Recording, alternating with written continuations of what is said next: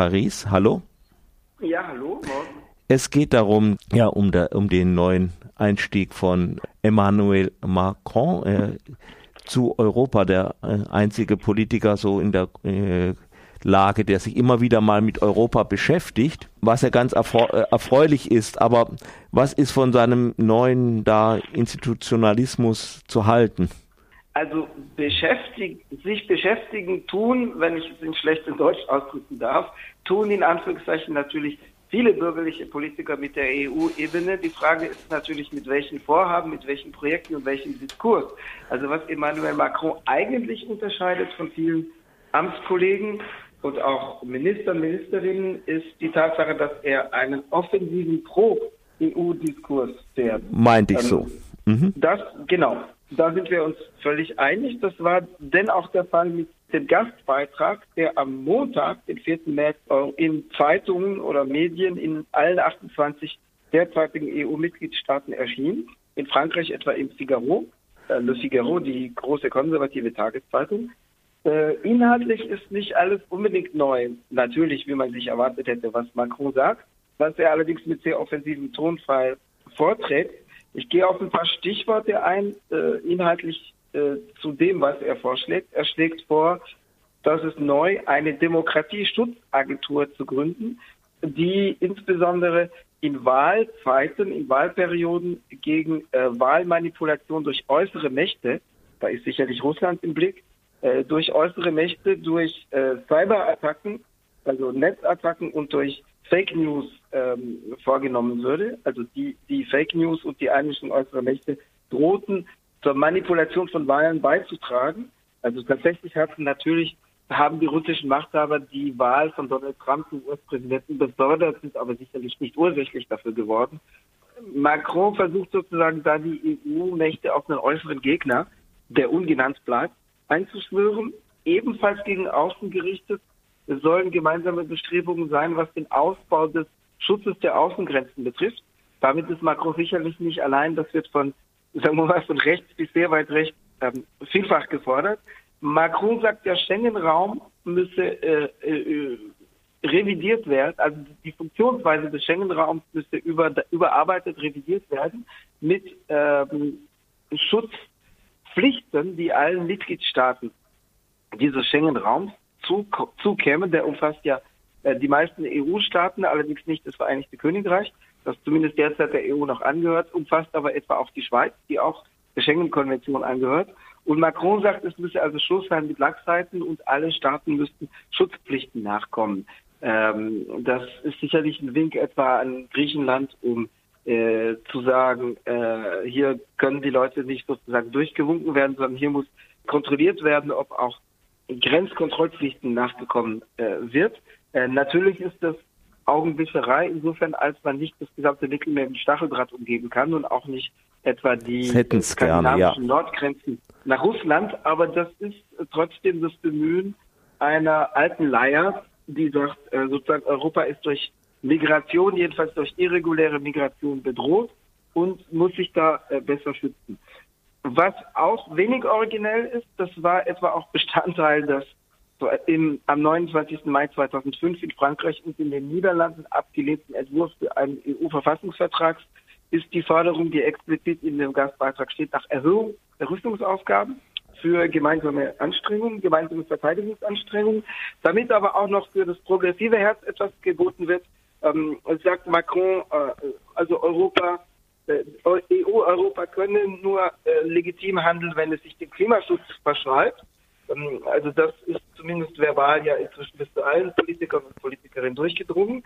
Konkret schlägt Macron neben, sagen wir mal, viel verbaler Anstrengung, äh, um zu sagen, der Klimaschutz müsste wirklich ernst genommen werden. Konkret schlägt er die Einrichtung einer europäischen Klimabank vor, die also sozusagen gemeinsame Investitionsanstrengungen zum, zum Klimaschutz ähm, ähm, finanzieren solle.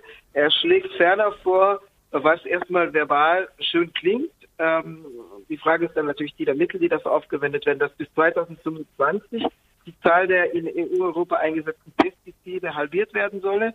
Und äh, da könnte man sicherlich noch ambitionierter sein, aber das schlägt das vor. Und dass bis 2050 er, er, er, er, er bemüht jedenfalls die Formulierung Zero Carbon, also null CO2-Ausstoß äh, äh, angestrebt werden solle. Damit meint er sicherlich bestimmte Bereiche, also zum Beispiel null CO2-Ausstoß im Verkehr oder im, im Straßenverkehr durch Umstieg auf die Elektromobilität.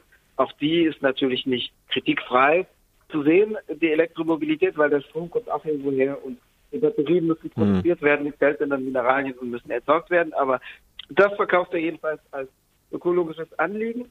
Er schlägt auch vor, was erstmal progressiv klingt, einen europäischen Mindestlohn, wobei er dann gleichzeitig sagt, den europäischen Mindestlohn angepasst für jedes Land. Also doch unterschiedliche Lohnniveaus.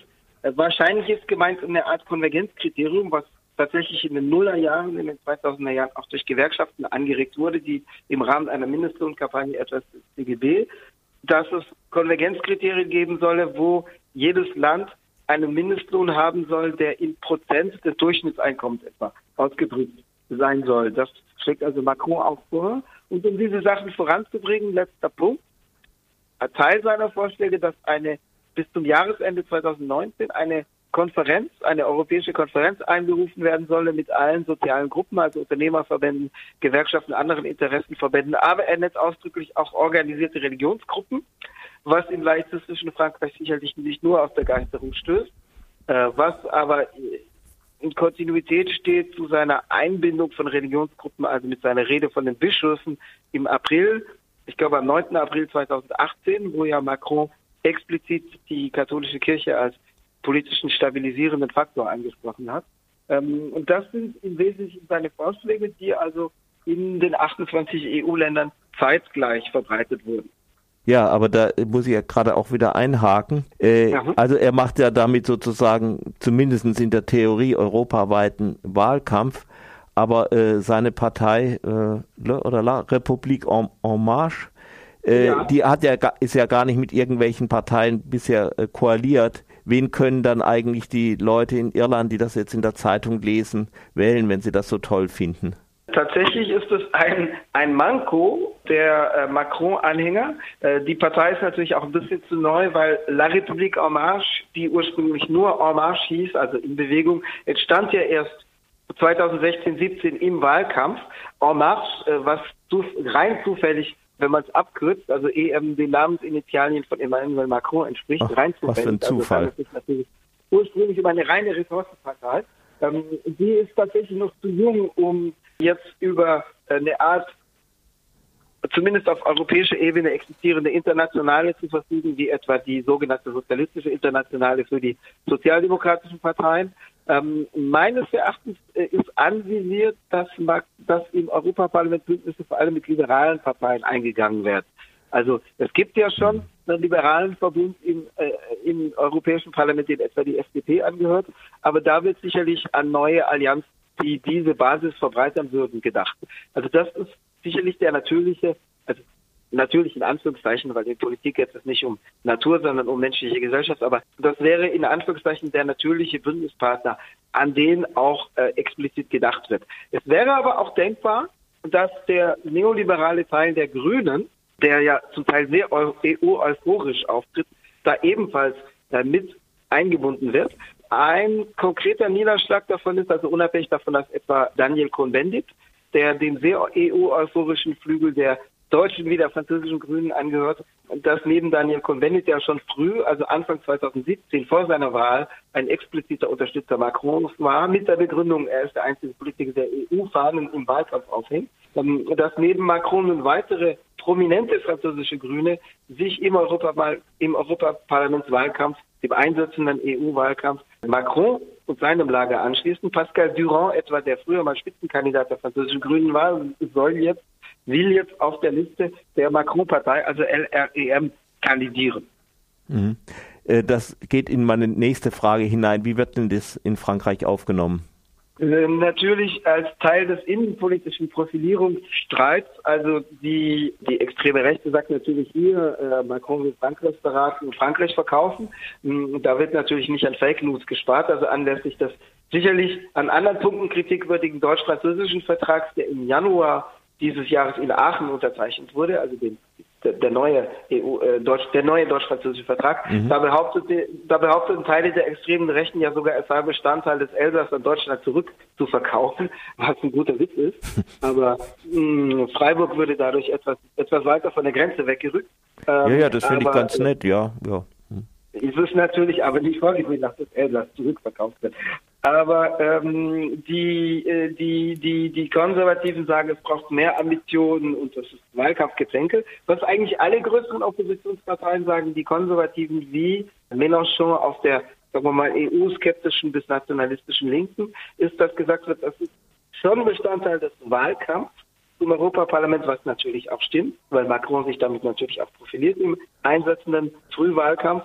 Und was gefordert wird, ist, dass das eben also dass die Fernsehsendungen bzw. die Teile der Nachrichtensendungen, die diesem Thema natürlich seit Wochenbeginn gewidmet wurden, dass die dem Kontingent an Sprechzeit, über das die Macron-Partei verfügt wird, zugeschlagen werden. Also es ging natürlich unter politische Information, also allgemeinpolitische Informationen über das, was die Exekutive tut und nicht unter parteipolitische Informationen.